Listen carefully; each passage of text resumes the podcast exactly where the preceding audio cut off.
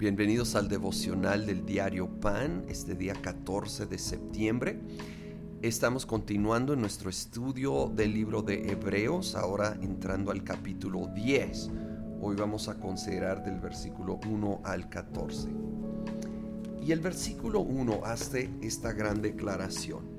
La ley es solo una sombra de los bienes venideros y no la presencia misma de estas realidades. Por eso nunca puede, mediante los mismos sacrificios que se ofrecen sin cesar, año tras año, hacer perfectos a los que adoran.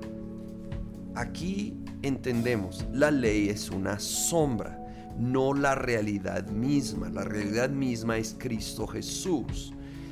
Y entonces algunos quieren seguir viviendo en solo la sombra de la realidad, cuando Cristo ya vino es tiempo de entender que una sombra señala, apunta, pero ahora tenemos a lo que señalaba a Cristo Jesús y un nuevo pacto.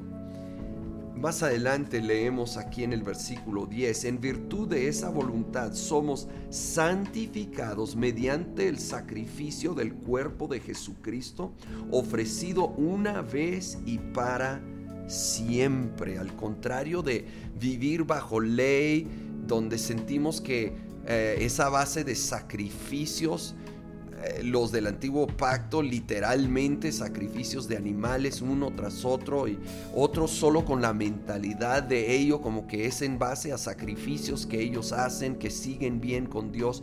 No es así. Cristo Jesús ofreció el sacrificio una vez para siempre. El sacrificio perfecto, completo, no le falta nada.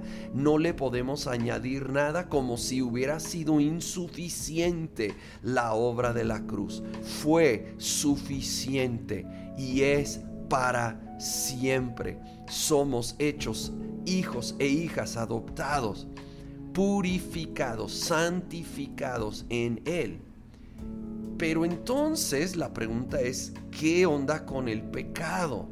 Y el hecho de que todavía tengo mis luchas. El versículo 14 nos va a ayudar a entender esto mejor.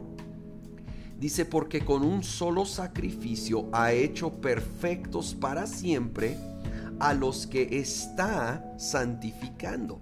Fíjate, por un lado dice que es algo ya hecho, perfectos para siempre, pero luego habla de un proceso a los que está santificando. Hay un aspecto que es instantáneo, completo e inmediato. Somos considerados santos delante de Dios en el momento de nuestra salvación por posición, como hijos, como hijas adoptados, justificados por la fe en Cristo Jesús hechos santos delante de Él, no por algo que hacemos o sacrificamos. Sin embargo, Él quiere ir transformando nuestro estilo de vida para honrarlo, para alinearlo a su voluntad. Y este proceso lo llama santificación. Entonces, por un lado, en posición somos considerados justos y santos delante de Él por la obra perfecta y completa de Cristo Jesús. Pero ahora de esa posición Él quiere llevarnos a una realidad en lo práctico, en el estilo de vida, reconociendo y rindiendo todo lo que no honra a Dios, todo lo que es pecaminoso, desde hábitos hasta actitudes formas de pensar, formas de actuar, formas de hablar, que necesitan ser renovados, transformados a la imagen de Cristo Jesús, a su palabra. Y allí nos ayuda el Espíritu Santo cuando somos honestos, transparentes, reconocemos nuestras luchas, nuestras debilidades, pedimos su ayuda.